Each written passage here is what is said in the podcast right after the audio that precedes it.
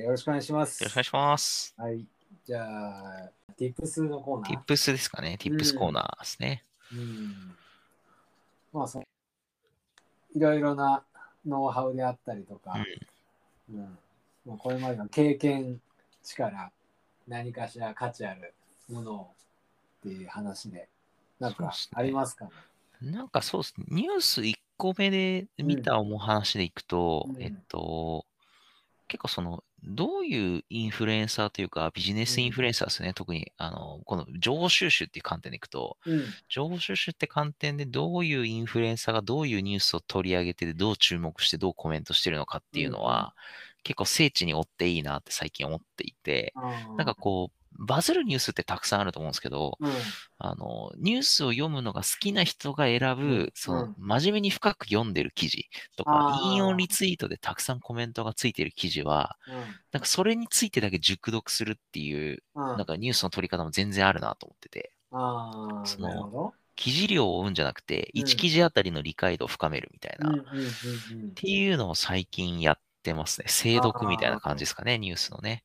確かに、なんかニュースの精読って結構差になるなというか、うん、うん。今ってだんだん多くの人たちがなんかこうニュースの記事は読まずタイトルだけとか、もはやタイトルすら見ずになんか誰かがツイートしていることだけを読むみたいな。ところになっててなんか浅く広くっていうのがまあ浅すぎるんだけどそうですね。全くもともとの情報をなんか捉えてないみたいなことが多すぎるから、なんかなるべく一時情報に触れてそれを深く知るっていうことがうん。あの結果的に他の人との差を作るっていうことになっていく側面そうっもすよあるんね。ね。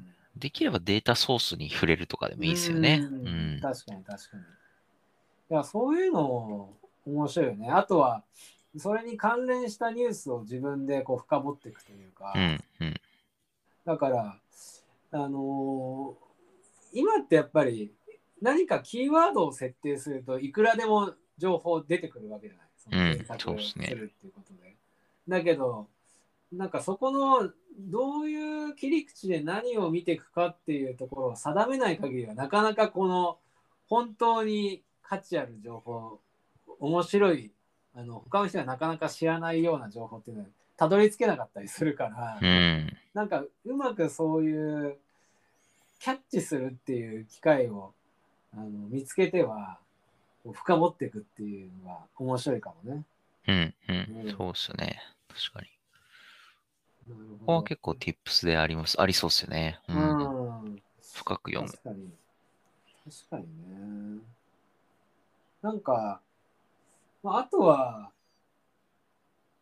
違ったそのメディアから入れるっていうのもありだよね。そのニュースというと、やっぱりどうしても読むっていうことが多くなっていくと思う。うん。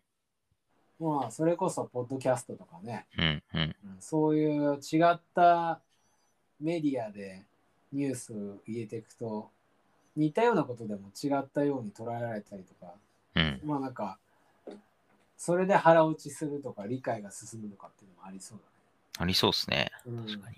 なんかほら人によってさこう目からあの理解しやすいとか耳から聞いた方がし理解しやすいとかっていうのがあったりするじゃないですか。ありますね。うん、だからそういうのも含めてなんかこう案外今ポッドキャストがこう広がりつつあるからうん。耳から収集するのが得意な人はいいのかもしれないね。この時代。そうっすね。なんか、多分目で見るのに比べて、スピードを自分で、なんかこう、変にうん。目線感含めてうん早めるみたいなことないんで、うん。歩きながらゆっくり聞くだけでも、うん。結構こう、深めて話が聞けると思いますけどね。うん、うん。そうね。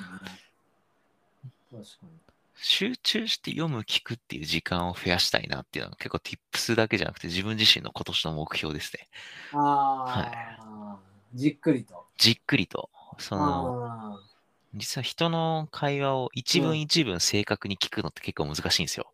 ああ、確かにね。そう、実は人間は、あの、一定の情報量を超えると、パラグラフ単位でうん 情報を取るようになるんで、ざっざっくりこういうこと言ってるなって言ってるんですけど、細かいファクトの部分って聞けてなかったりするんで、ああ、うんまあだから書き留めるとか。書き留めるとか、あとう、ん録音してもう一回聞いてみると、うん、自分が一発目全然情報を得てなかったなとか、なんかそういう反省ができるんですよね。